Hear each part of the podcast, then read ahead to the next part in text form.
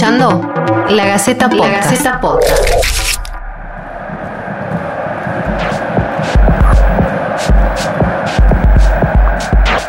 Hola, ¿cómo están? Bienvenidos a Planeta Redondo, un podcast de la Gaceta que acercará aspectos poco usuales que se relacionan al Mundial de Qatar. Soy Carlos Werner Vamos a desmenuzar aspectos particulares, intrigas y situaciones cargadas de polémica que llevaron al país árabe a convertirse en sede del máximo torneo de fútbol de selecciones. Capítulo 5. Un periodista en las entrañas del FIFA Gate.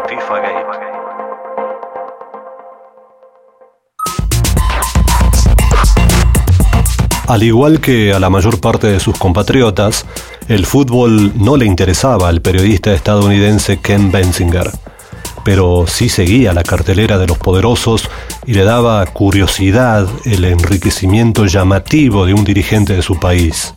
Ese olfato lo colocó en una posición inmejorable para, tras el estallido del FIFA Gate en 2015, escribir Red Card, tarjeta roja traducido al español, un libro que fue traducido a varios idiomas y publicado en distintos países, menos en Argentina. Irene Benito y Guillermo Monti, periodistas de la Gaceta, conversaron mano a mano con Benzinger, diálogo que integra la saga de podcast de Planeta Redondo Camino al Mundial de Qatar.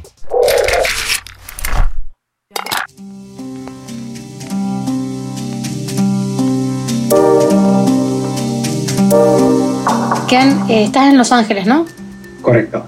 Eh, Ken, eh, un poco para empezar, te preguntaríamos, este, una vez que Tarjeta Roja vio la luz, ¿cómo cambió tu vida a partir de esto? ¿Qué te, significó desde lo periodístico, desde lo profesional? ¿Esperabas una, respuesta de esa naturaleza? Pues mira, la verdad, para investigar el libro tuve la oportunidad de, de, viajar mucho, de conocer mucha gente de muchos lados, ¿no? Eh, eh, tengo familia en Argentina, pero además fui a muchos, muchos distintos países para, para investigar el tema y conocer a la gente. Y además, a través de la investigación y el libro y, y, mi cuenta de Twitter y todo, este, eh, tuve un llegue mucho más amplio que podía, podía llegar en avión, ¿no? Entonces, eh, una manera que me cambió es que, que como me hice amigos de, gente en Ecuador, en Perú, y en España, y en Alemania, y en, gran parte del mundo a través de eso. Entonces, realmente fue una experiencia eh, muy internacional, podemos decir, muy globalizado, de poder este, hacer enlaces con, con medio mundo. Eh, y, antes de eso, de, en 20 años de periodismo, no tuve, y eso viviendo afuera del país y haciendo investigación internacional, todo, nunca me tocó un tema que tenía tanto llegue. Y eso fue una experiencia muy interesante. También este, haber escrito el libro me abrió puertas eh, que, a mí no me estaban abiertas antes, como este, meter el dedo en, el, en la industria de cine un poquito, este, que había interés en, hacer proyectos que, bueno, también aprendí que en Hollywood este, hay mucho bla, bla, bla y poco glu, glu, glu. Este, hablan de mucho de hacer muchos proyectos, pero son pocas veces que los realicen. Este, bueno, pero un sinfín de mítines y juntas para hablar de proyectos que, que después nunca pasan. Y bueno, ahora está un documental eh, en el cual estoy participando que de, de FIFA Gate, así que eso también fue otra, otra cosa que me, me llegó gracias al libro. Contanos cómo llega el tema a tus manos. Vos dijiste, nunca me había tocado una cosa así. ¿Por, por qué te tocó esto? Bueno, yo soy eh, norteamericano, este, crecí en Seattle, que está al noroeste del país, en casi borde con Canadá.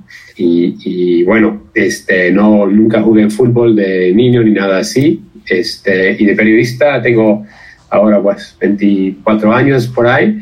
Em, y, me ha tocado muchos temas. Yo viví en México por cuatro años como periodista y he escrito sobre economía y sobre política y sobre corrupción y un poco sobre deporte, pero no tanto, no soy periodista deportiva. Y en 2014, antes del Mundial de Brasil, estuve trabajando en, un, en un, una fuente digital de periodismo que se llama BuzzFeed Y mi jefe eh, me preguntó qué ideas de notas que eh, tenía. Uno fue hacer un perfil sobre un tal que se llama Chuck Placer. Chuck Placer eh, fue un oficial de la FIFA, un miembro del comité ejecutivo, que también fue norteamericano. Y fue significante porque fue probablemente el individuo más importante en la historia del fútbol internacional que era estadounidense, ¿no? Porque no, Estados Unidos no es un país que tiene mucha trascendencia, no, no es muy importante en el mundo del fútbol este, cuando en la cancha se habla, pero ese señor había llegado a, un, a, un, rango muy importante. Y lo que era evidente del poco que se había escrito sobre él es que era un hombre muy, muy corrupto. Eh, entonces yo empecé a investigar su historia, que era una historia muy de película, la verdad, un hombre que vino de, de una familia común corriente, que no, no tenía muchos recursos y se hizo solo, él reconoció algo en ese deporte que, que nadie más en el país reconocía y en poco tiempo pasó de no conocer el deporte, nunca haber visto ni un partido en su vida, a ser uno de los hombres más importantes en el país de fútbol y después en el mundo. Y en toda esa trayectoria resulta que el tipo tomaba cualquier oportunidad para enriquecerse este, sin que alguien sepa, ¿no? Un, hombre sumamente este, sucio en cuestión de ética y moralidad y tomaba mucho, mucho, mucho soborno. Todo eso para decir que escribí en 2014 una nota sobre él, un perfil de él, que creo que fue como la primera vez que alguien había pasado el tiempo para investigar el fondo a ese señor. Un año después, en, en mayo de 2015, había los ahora famosos arrestos de los ejecutivos de la FIFA en Zurich, este, a petición de la FBI, de Estados Unidos y el Departamento de Justicia. Y pocos días después, este, el gobierno estadounidense soltó la información que uno de sus informantes más importantes, uno de sus delatores más importantes, eh, fue nada más y nada menos que ese mismo hombre, Chuck Blazer. ¿Qué pasa? Bueno, la nota que yo escribí este, explota, se pone viral, todo el mundo quiere leer esa nota y hay mucho interés y de repente yo, que no soy especialista en el tema, este, según es el mundo, soy el experto en FIFA Gate. Y bueno, la vida es así a veces, ¿no? Eh, un poco para hablar, meternos en lo que es el FIFA Gate, ¿no? La pregunta es, ¿qué cambia en la matriz de la FIFA a partir del ingreso de Joao Belanz? Eh, usted está señalando un momento clave en la historia de la FIFA, que es 1974, cuando Avalanche, que es un brasileño, es elegido por primera vez el primer eh, presidente de la FIFA que no es europeo. la FIFA tiene décadas y décadas desde el principio del siglo XX y siempre encabezado por alguien de Europa. Y de repente llega Avalanche en 74, este, desafiando la, o, intentando ganar la, eh, eh, la posición ocupada por un inglés, este, Stanley, el Sir Stanley Rouse, y, logra, logra eso y en 74 eh, este, está elegido, es elegido en, la posición, eh, pero también inyecta una nueva sensibilidad, podemos decir, sobre este, la misión de la FIFA. Y por primera vez empieza, es un hombre de negocios, eh, Avalanche, su nombre es un abogado, su familia tiene una empresa de transporte muy importante en Brasil y también una de armas entonces un hombre que le gusta ganar dinero y piensa que sabe ganar dinero. Entonces él reconoce que la FIFA fue una organización que casi no tenía plata en ese momento, podría ser una fuente importante de dinero. Y empieza a buscar posibilidades de hacerlo. Y él hace una, una conexión muy importante con eh, eh, Horst Dassler, que fue el hijo del fundador de Adidas. En esa época, Dassler fue como el, el que controlaba la empresa Adidas juntos ven una nueva visión, una nueva visión para FIFA, donde el patrocinio este, es muy importante y que puede tener ingresos además de la venta de boletos, porque si pueden creer, antes de los años 70, casi todo el dinero que ganaba FIFA era a través de entradas a la cancha este, y, no había otro ingreso. Eh, todos los otros ingresos del deporte se quedaban de manera local. Avalanche centraliza el deporte, centraliza sus ingresos y empieza a vender oportunidades de patrocinio a empresas como Coca-Cola y Fuji y aerolíneas, etc. Bueno, al mismo vez hay un cambio tecnológico que está pasando que es muy importante, que la cablevisión este, codificada empieza a llegar a todo el mundo y televisión a color y televisión con transmisión eh, instantánea en todo el mundo. ¿Qué es eso? Eso permite que el mundo vea el fútbol en su casa, ¿no? que antes no era posible o, era muy difícil. Y con eso empieza a entender la idea de tener los derechos del fútbol y no permitir que cualquier eh, canal televisivo tenga el, partido, sino que este, un canal o dos paguen por el derecho por tener los, partidos. Entonces, además de vender los derechos de patrocinio, empieza a vender los derechos de televisión. Y eso resulta una bomba, una bomba de dinero, cantidad de dinero empieza a caer sobre Suiza, sobre Zurich, donde está FIFA, y de repente FIFA vuelve una de las organizaciones deportivas más ricas del mundo, si no el más rico del mundo. Um, pero todo eso, el, todos esos progresos en cuestión de una visión capitalista de la FIFA, podemos decir, viene con un, lado negro. Resulta que este, ese, este que mencioné antes este, no quiere eh, competir con nadie, entonces empieza a pagar sobornos a Avalanche y otra gente en la FIFA para asegurar que nadie más puede tener acceso a los derechos que, que, FIFA tiene. Y ahí, en los, en los, finales de los años 70, más o menos alrededor del tiempo que Argentina tiene su mundial, eh, empieza una cultura de pagar a los oficiales de la FIFA y a los oficiales de las federaciones nacionales y las confederaciones sobornos para garantizar que ellos nada más venden sus derechos a, a, Dassler y luego otras eh, organizaciones que también pagan eh, eh, eh, sobornos. Y bueno, desde esta perspectiva podemos ver que como el, padre o el padrino de todos los sobornos en la FIFA fue Avalanche mismo, él este, plantó la semilla para una cultura así que, que creció a un, a un formato un, tremendo. Contaron un poco de la conexión argentina. Recién, recién mencionaste el Mundial, el Mundial 78, pero digamos el FIFA Gate tiene condimentos argentinos interesantes. ¿Podrías resumir cuáles serían eh, esos ingredientes? Eh, el primer mundial bajo el, el, el imperio de Avalanche, durante el mandato de Avalanche, fue el de, de, de Argentina 78. Eh, él no fue presidente cuando la sede fue elegido, pero él fue presidente durante ese periodo. Eh, y eso obviamente es un mundial muy controvertido porque fue durante, justo durante la dictadura de Argentina, durante el periodo del proceso, y eh, había mucha gente que quería hacer boicot al mundial, había mucha controversia sobre, sobre el hecho de, de que eso se lleve a cabo a pesar de tanta protesta. Eh, pero Avalanche apoyó el mundial, este, se sentó en las, en las butacas con, con Videla y con Macera y con toda la gente que controlaba el país, todos los militares que controlaban el país, perdón.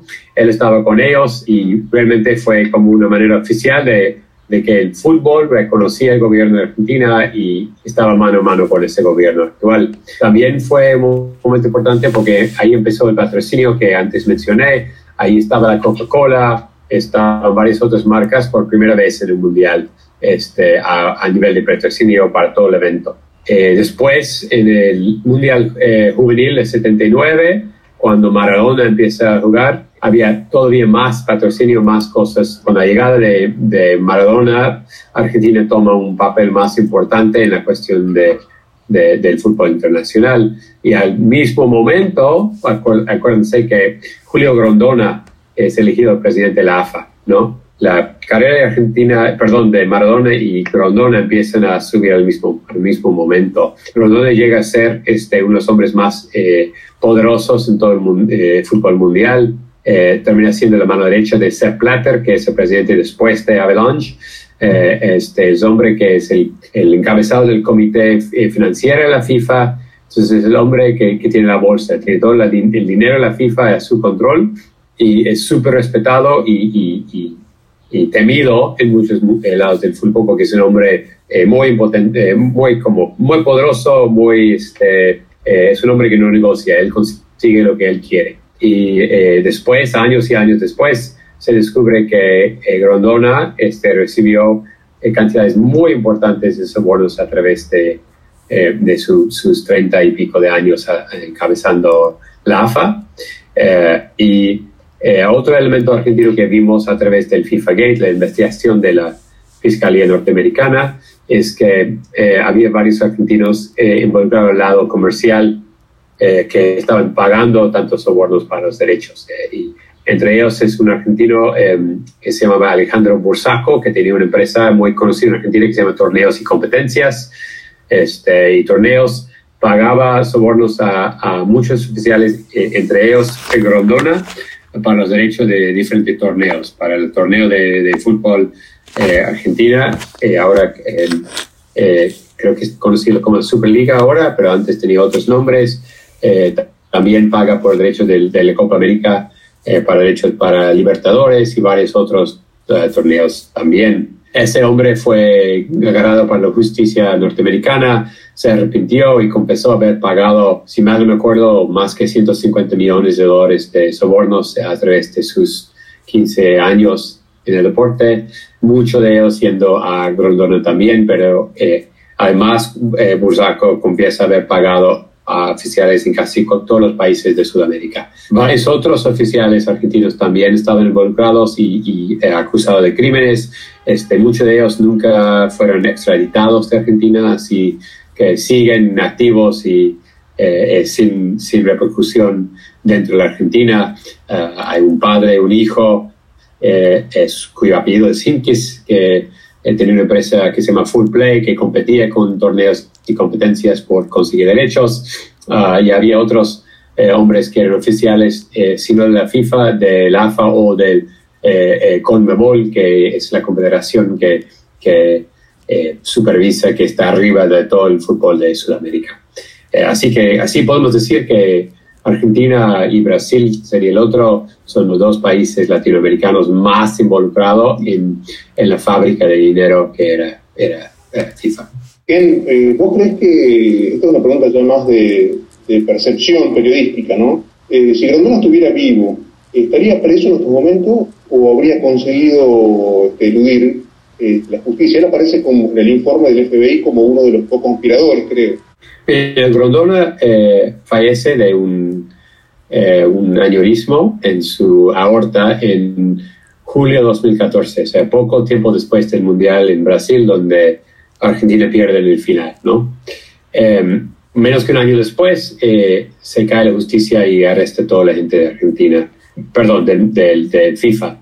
Y mucha gente me ha dicho que se esquivó, ¿no? Que, que esquivó la, la justicia en, en, morir cuando murió. Porque sí, es evidente, leyendo los expedientes de, de los casos, que Rondona fue el centro de la investigación, fue una de las figuras más importantes.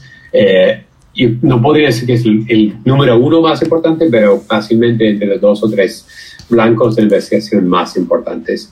La pregunta de si lo hubieran agarrado es difícil saber, pero lo más probable yo diría es que sí, porque cuando arrestaron a estos individuos, siete individuos el primer arrestos en, en Zurich, los arrestaron en un evento FIFA eh, en el hotel oficial, oficial de la FIFA.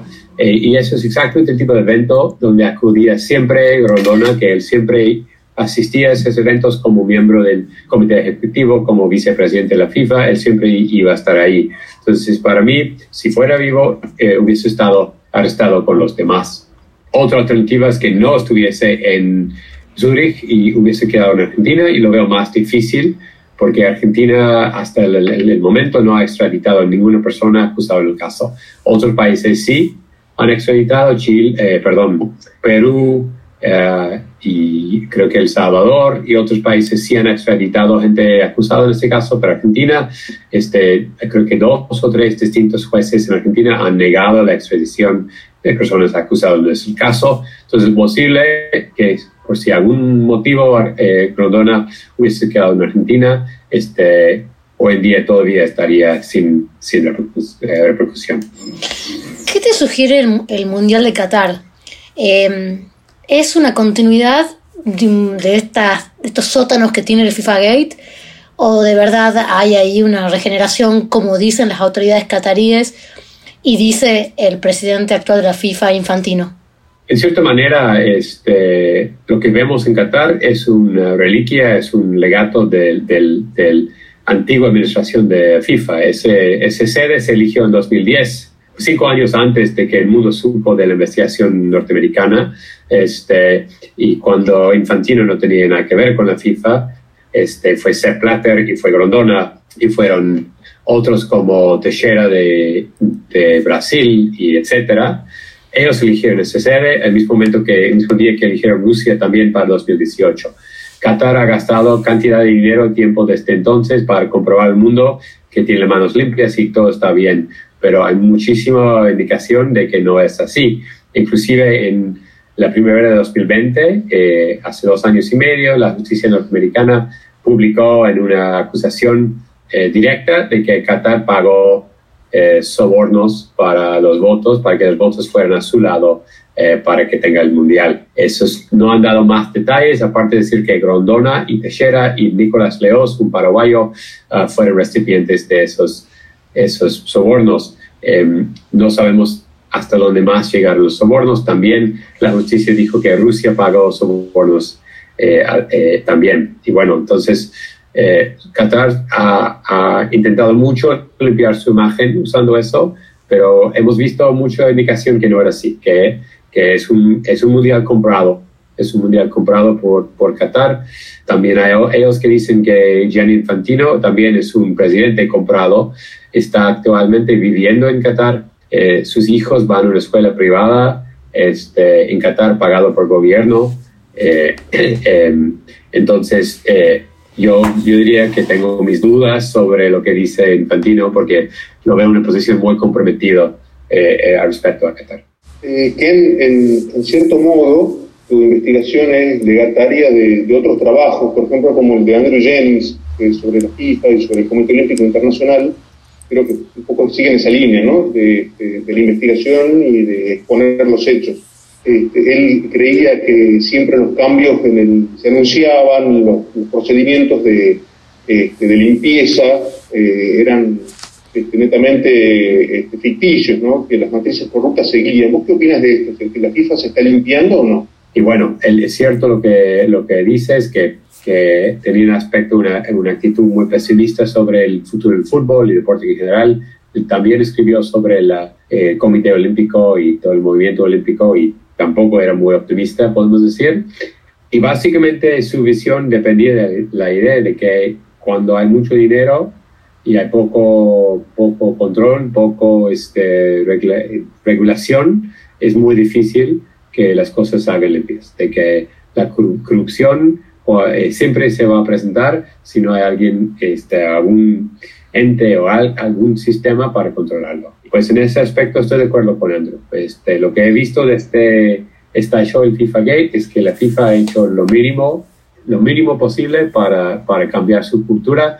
Este, muchas relaciones públicas y poco, poco cambio en cuestión de, estructura eh, y, eh, cero interés en que haya haya supervisión de otro, otra organización, de, que hay una un auditoría de sus libros, nada de eso. O sea, quiere cerrar todo el mundo y, y cuando un, patrocinador, por ejemplo, dice que quiere más transparencia, FIFA siempre sabe que hay otro patrocinador eh, que va a pagar igual o más esperando entrar que no va a preguntar tanto. Entonces, yo veo, un, yo veo una organización que, que realmente está cerrado a cambio y quiere que las cosas queden igual.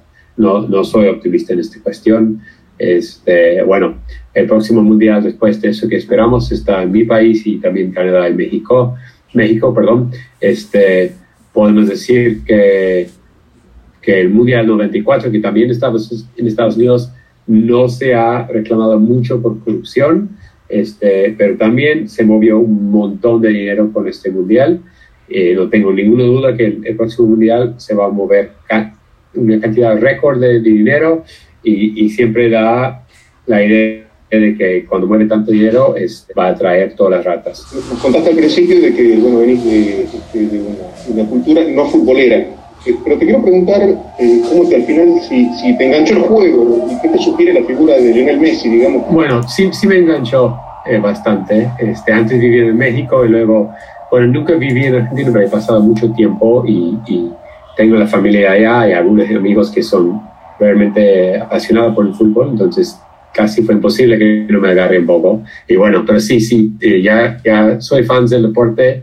y sigo, lo sigo lo más que pueda. sobre el Messi, este, bueno, por ser periodista y, encantarme las, las, historias interesantes, este, realmente siento que Maradona es un tema tiene una vida más interesante de Messi, pero podemos argumentar que Messi es una de las figuras más importantes en cuestión de, de talento futbolístico en la historia, ¿no? Y bueno, yo creo que todo el mundo, no simplemente Argentina, está esperando qué pasa ahora en, en, Qatar con él, eh, que, que, me hace pensar un poco en, lo irónico de todo el tema de, de, FIFA Gate y mi libro, es que todo el mundo sabemos que FIFA es corrupto, que es, una organización sucia y que mucho lo que vemos está, está comprado de una manera que no se debe.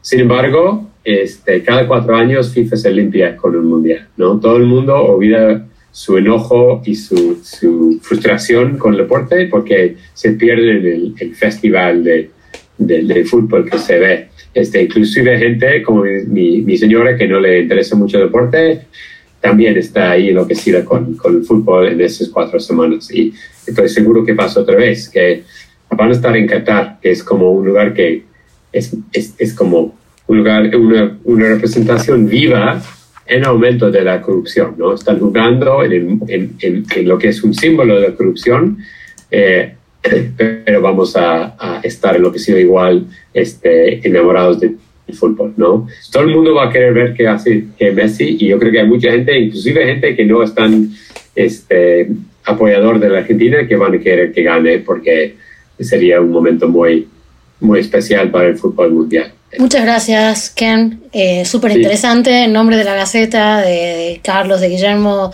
Eh, bueno, nos gustó enormemente eh, hablar con vos. Eh, nos encanta tu español. Felicidades porque se entiende perfectamente.